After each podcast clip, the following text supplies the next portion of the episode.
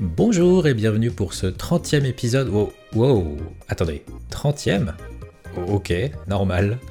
Ne dites jamais au mois du premier épisode que l'aventure ira jusqu'à 30 parce qu'il ne vous croira jamais.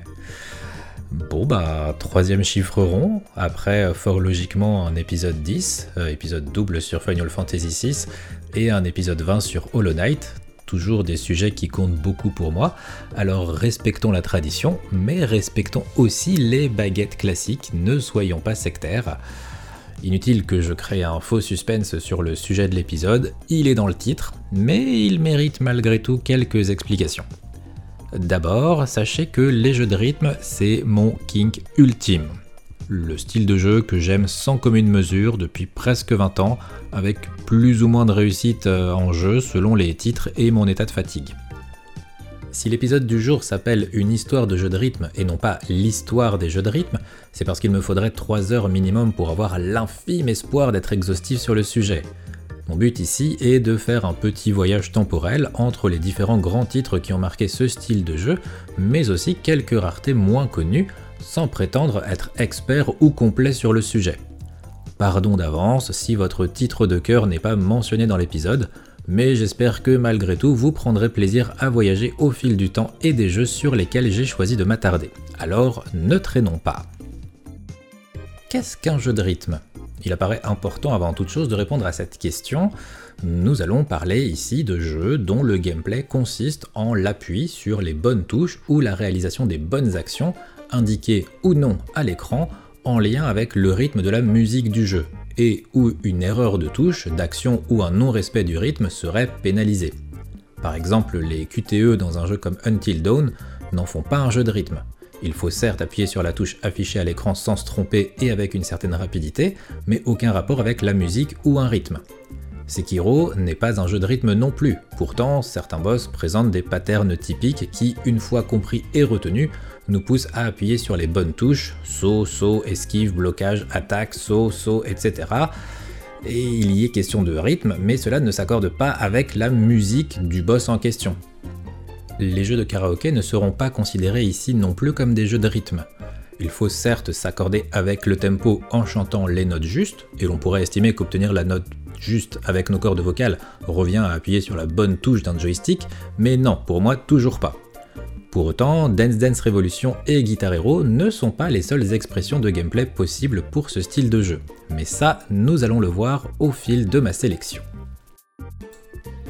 Vous connaissez Simon? Le jeu électronique bien sûr. Cet accessoire sorti en 1978 de forme circulaire avec 4 boutons de couleurs différentes et chacun générant un son différent. Les règles sont simples, Simon joue une couleur, ou note comme vous préférez, puis c'est à vous de la refaire, et à chaque réussite, il rajoute une note ou une couleur supplémentaire jusqu'à ce que votre mémoire vous supplie à genoux d'arrêter de jouer. Eh bien, souvent, on retrouve Simon comme un proto-exemple de jeu de rythme et le débat génère souvent des gros conflits lors des conférences internationales du jeu de rythme. Le fait qu'il revienne souvent dans les questions sur l'origine du jeu de rythme me pousse à l'évoquer ici. Cependant, je considère que puisque le jeu ne donne à retenir une séquence qu'à un seul rythme monotone et autorise le joueur à avoir quelques secondes de réflexion pour retrouver la bonne touche sans respect d'un quelconque rythme, du coup je vais faire mon sale puriste et dire que non, mais c'est un moyen pour moi d'ouvrir la porte à certains jeux que l'on pourrait qualifier de limite dans la liste qui va suivre. Alors, merci Simon. Même débat ici avec Breakdance, sorti en 1984 sur Commodore 64. Un peu à l'image de Space Channel 5, on vous demande de reproduire les mouvements d'un autre personnage à l'écran dans le même ordre. Mais la notion de rythme est encore une fois floue et la bande son d'une qualité que nous dirons relative, n'aide pas à parler de rythme non plus. Autre problématique avec Otoki, sorti en 1987 sur Famicom Disk System, qui est un shoot 'em up, mais où, première innovation, vous pouvez tirer à votre guise dans 8 directions, au bas, gauche, droite et les diagonales, mais surtout chaque tir et chaque direction de tir est une note différente, 8 directions pour 8 notes dans une octave le tout s'intégrant tellement bien dans l'OST du jeu que j'ai quand même choisi de vous en parler aujourd'hui. et aussi parce que c'est la seule occasion que j'aurai de placer ce petit jeu très sympa, euh, atypique, et réalisé par Toshio Iwai, qui nous offrira plus tard le tout aussi surprenant et réussi Electroplankton sur Nintendo DS. Mais la même année arrive un jeu qui pour le coup est très souvent évoqué comme le premier jeu vidéo de rythme, Dance Aerobics sur Nintendo, sur NES. Un jeu publié par Bandai et vendu avec un tapis marqué de plusieurs zones s'apparentant à des boutons, ancêtre du tapis de Dance Dance Revolution. Il vous faudra alors reproduire les mouvements de votre coach vidéoludique en appuyant sur les bonnes zones, le tout au rythme de la musique du jeu, qui pour le coup s'accorde parfaitement au tempo des exercices. Le jeu contenait même un mode nous demandant de refaire une mélodie en rythme où chaque zone du tapis devenait une note différente. Mais là, ça devenait quand même très compliqué d'y jouer. On avance tout de suite de 3 ans dans le futur, en 1990, avec encore un jeu à accessoires, Miracle Piano Teaching System, sorti sur NES, mais aussi Super NES, Mega Drive, PC, Commodore et Amiga. Jeu vendu avec un petit synthé à 500 dollars quand même, et qui par des petits cours et un tout petit jeu appelé Roboman, pour lequel je n'ai malheureusement trouvé aucune image de gameplay, apprenait quelques bases de piano via des exercices entre guillemets jeux de rythme. Direction 1995, sans escale, toujours dans l'apprentissage des instruments de musique, avec un jeu pas si connu que ça, Quest for Fame. Il s'agit d'un jeu de rythme où l'on démarre avec un petit groupe dans notre garage avant de devenir une star internationale. Profitant d'un accord avec Aerosmith, le jeu possède une bande-son assez intéressante, mais surtout un accessoire, le V-Pick, médiator en plastique pouvant se connecter à votre PC ou à votre PlayStation et qui captait les moments de gratte que vous deviez synchroniser avec ceux à l'écran, eux-mêmes en rythme avec la musique du jeu. La simplicité du V-Pick permettait de jouer avec, par exemple, tout simplement une raquette de tennis. L'ancêtre de Guitar Hero était là. Mais celui qui a révolutionné et marqué l'histoire des jeux de rythme n'a eu besoin d'aucun accessoire. Il s'agit de Parappa the Rapper. Et là, on va devoir s'attarder un peu dessus. En premier lieu, sur une personne, Masaya Matsuura, leader du groupe de J-pop Psys,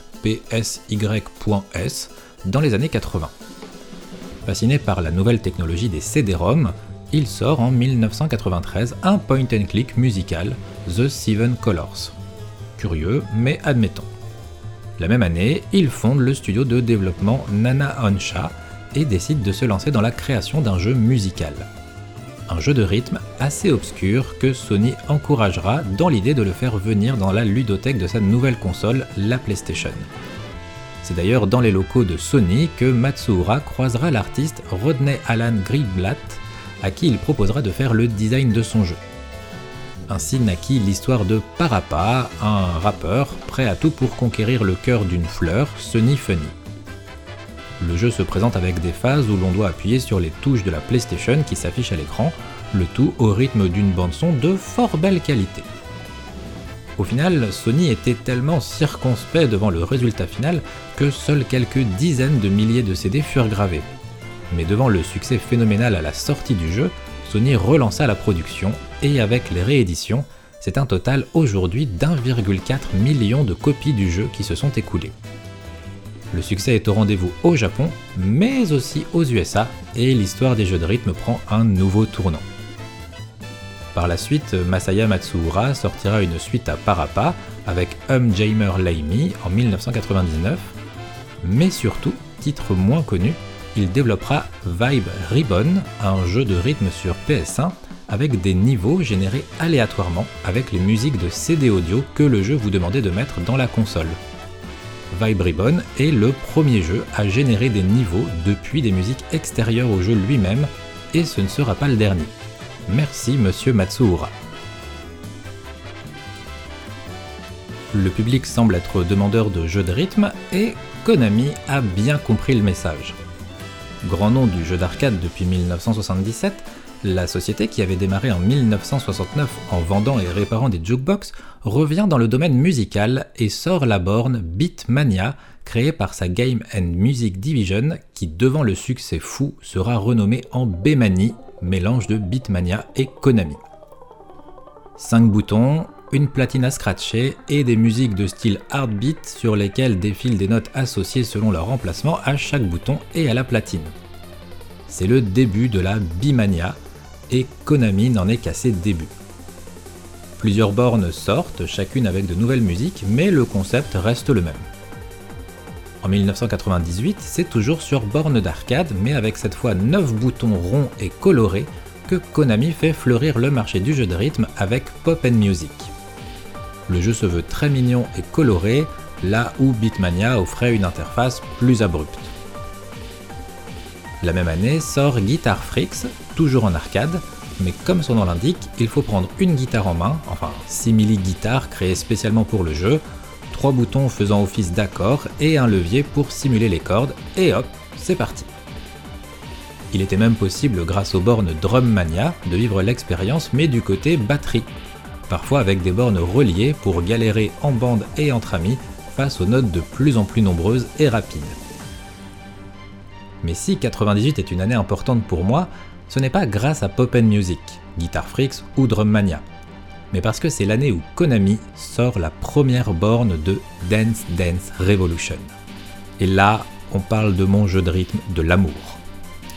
Vous connaissez forcément Dance Dance Revolution ou DDR pour les intimes, ce qui est perturbant quand on utilise aussi cet acronyme pour date des dernières règles, ce jeu où vous devez vous poser au milieu d'un tapis avec 4 flèches, haut, bas, gauche et droite, et suivre le rythme des flèches qui défilent, cette fois de bas en haut, ce qui était l'inverse pour les jeux jusqu'à maintenant. Le tout sur des compositions et remixes aussi crades que magiques, que ce soit le morceau Butterfly et ses remixes, ou même la version dance techno de Sakura, une comptine japonaise datant de l'ère Edo quand même. Dance Dance Revolution verra ses bornes arriver sur le sol américain via la section de Konami installée là-bas. Mais le succès sera si important dans les salles d'arcade que la production locale ne pourra suivre l'exponentielle évolution de la demande, et les propriétaires de salles finiront par faire importer de manière illégale des bornes directement depuis le Japon. Les jeux Bemani continuent encore aujourd'hui de garnir les salles d'arcade et ont connu des portages sur quasiment toutes les consoles sorties depuis, et des partenariats plus ou moins bizarres. Pour information, il existe des jeux Beatmania sur Game Boy Color. Je les ai et euh, franchement, ils font mal aux yeux, aux oreilles, aux doigts et à l'âme, mais malgré tout, je joue parfois avec. La fin des années 90 verra apparaître aussi d'autres très bons jeux de rythme comme Samba de Amigo ou Bust Groove qui s'appelait initialement Bust Move mais dû changer car il s'agissait aussi du nom de Puzzle Bubble sur le marché US. Je vous propose maintenant de faire une petite pause musicale, vous pour euh, souffler un petit peu et euh, emmagasiner toutes les informations que je viens de vous partager, et moi pour vous faire découvrir un petit peu quand même l'ambiance sonore de Dance Dance Revolution avec un des morceaux phares du jeu, Sakura.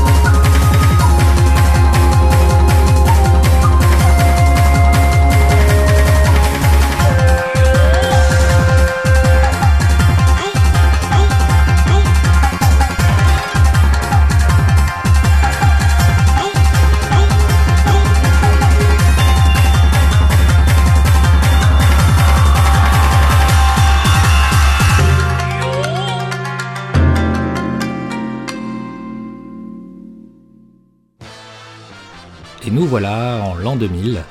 Tous les PC ont explosé, la station Mir nous est tombée dessus et Sylvain Viltord devient la personnalité préférée des Italiens. Mais surtout, la dernière console de Sega, la Dreamcast, s'offre une des plus belles pages de sa ludothèque, avec Space Channel 5. Tout commence quand Sega demande à Tetsuya Mizoguchi, Monsieur Rez, Lumines et Tetris Effect, dont il se pourrait que je vous parle plus attentivement un jour, de faire une enquête pour savoir quel type de jeu pourrait intéresser un public féminin. Soit. Mizoguchi s'exécute et en arrive après plusieurs sondages et questionnaires à l'idée que les femmes ont une préférence pour les puzzle games là où les hommes sont plus dans un délire de compétition et de scoring. Cherchant à relier les deux, il trouvera l'inspiration durant un concert de Stomp. Son idée évolue vers un jeu de danse où des personnages nous rejoignent au fur et à mesure. C'est un nouvel exercice pour lui qui avait jusqu'à maintenant produit deux jeux, Sega Rally Championship et Sega Touring Car Championship. On est vraiment dans un autre domaine. Finalement, le projet évoluera vers l'idée d'une reporter de l'espace dansant sur des musiques style milieu des années 60. Et si la musique de Ken Woodman Mexican Flyer s'impose très vite comme le thème phare du jeu, l'héroïne, elle, ne deviendra la oulala que l'on connaît bien plus tard, étant même complètement absente des concepts vidéo de 1997.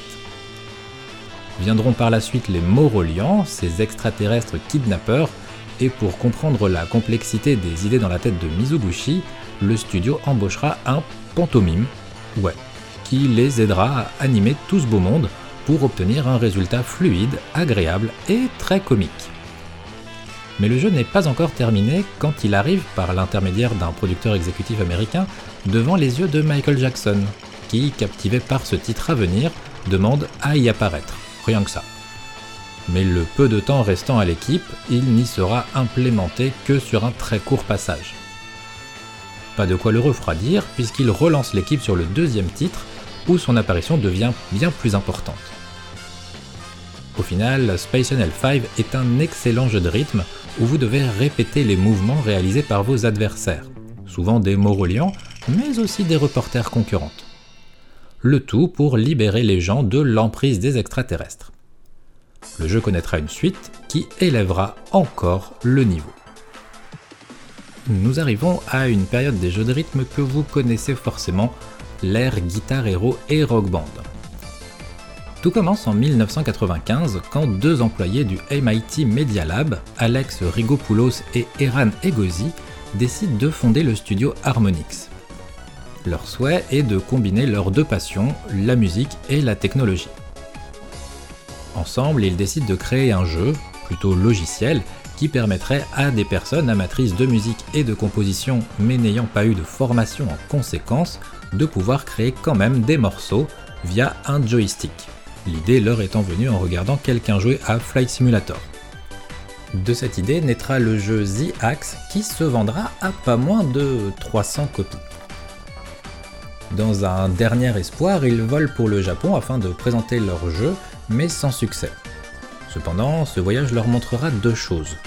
Premièrement, l'essor des jeux de rythme dans les salles d'arcade, et deuxièmement, lors d'une soirée karaoké, activité très populaire au Japon, ils se disent que ce que veulent les gens ce n'est pas créer leur musique, mais pouvoir participer à des morceaux de leurs artistes préférés.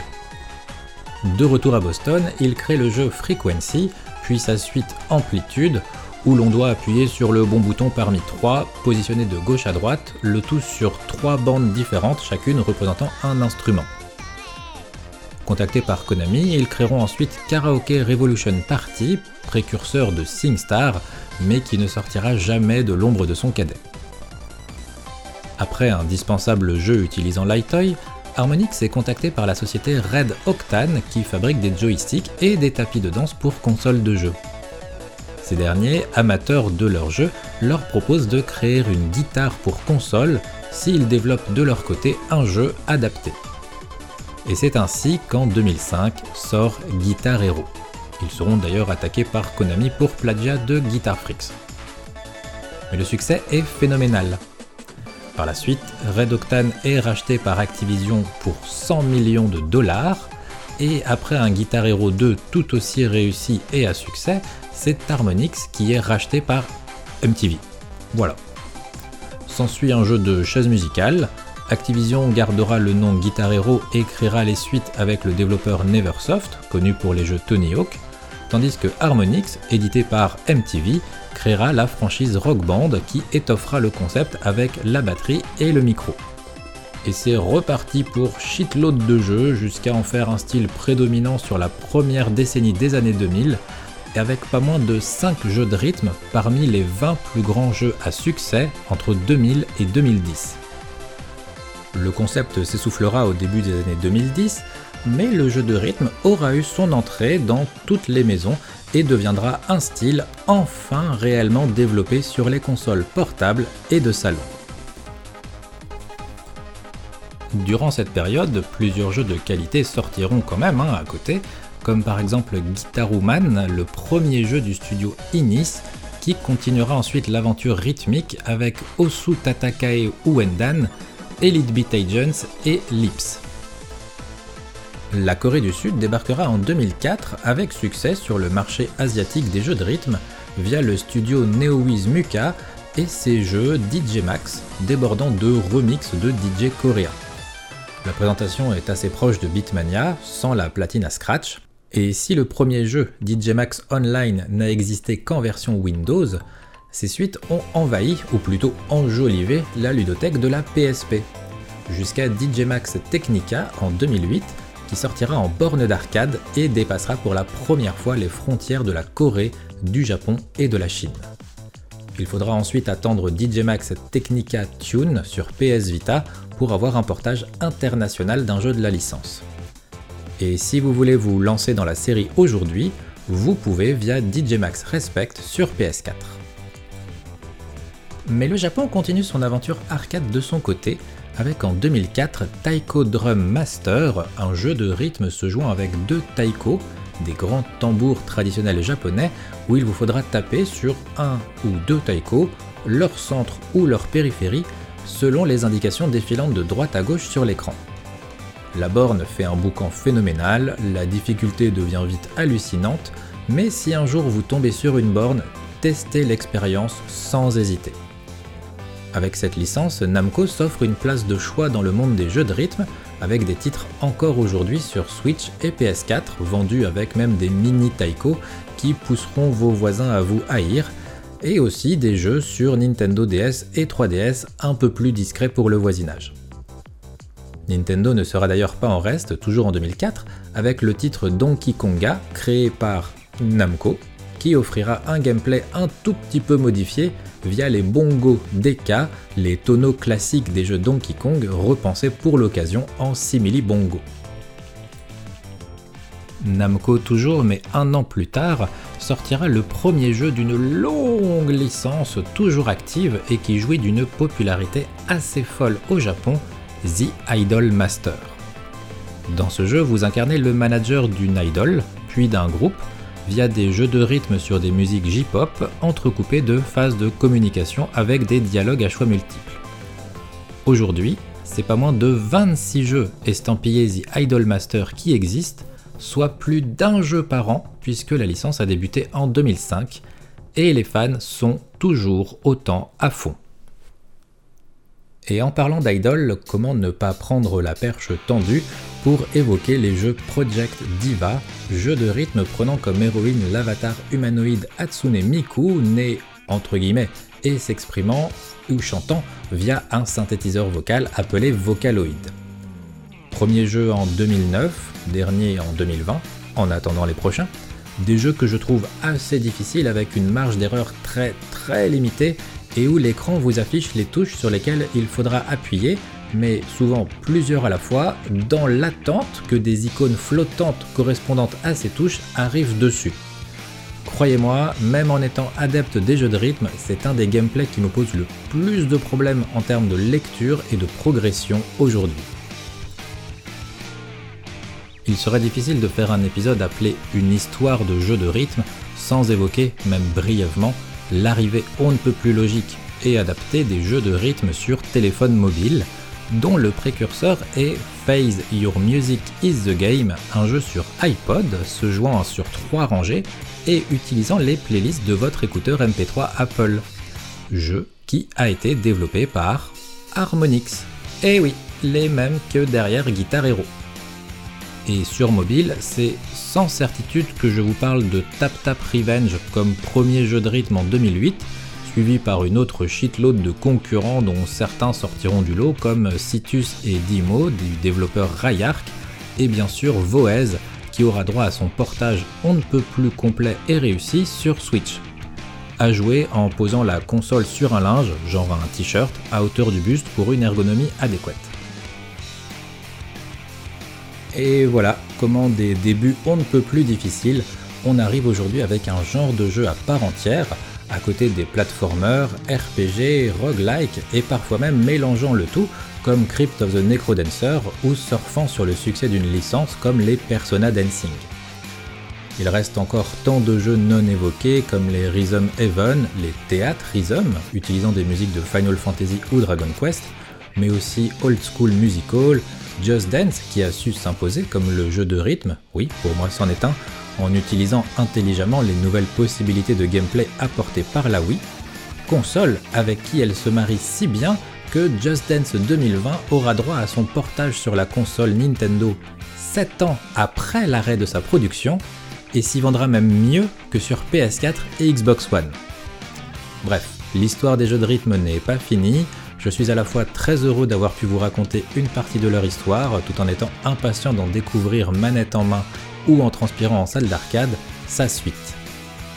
Merci à vous d'avoir écouté ce 30e épisode du Tombéry musical et je vous dis peut-être à bientôt pour un nouvel épisode, non sans vous laisser sur un dernier morceau.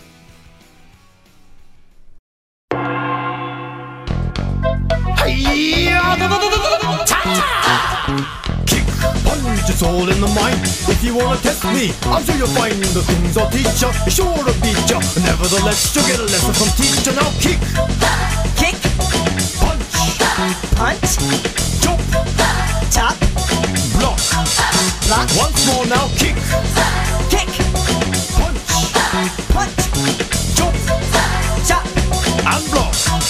block, Don't get cocky, it's gonna get rocky. We're gonna move down to the next jockey. Now duck,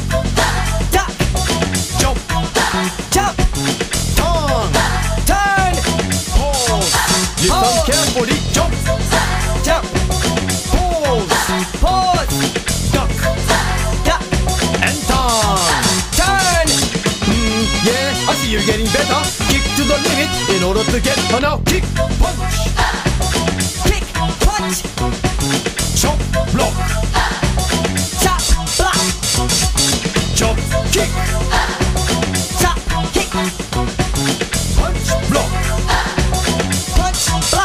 Gonna get harder now. Duck and jump, duck, jump, turn and pause.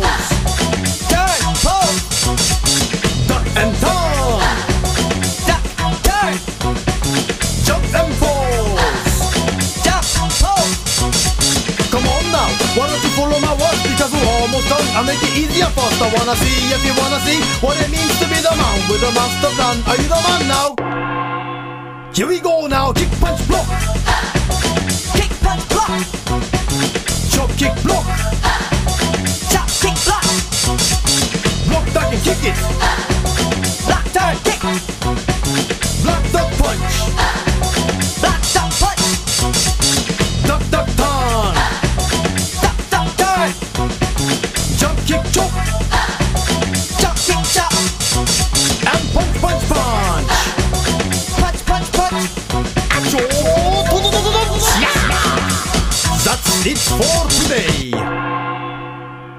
Job, Parappa.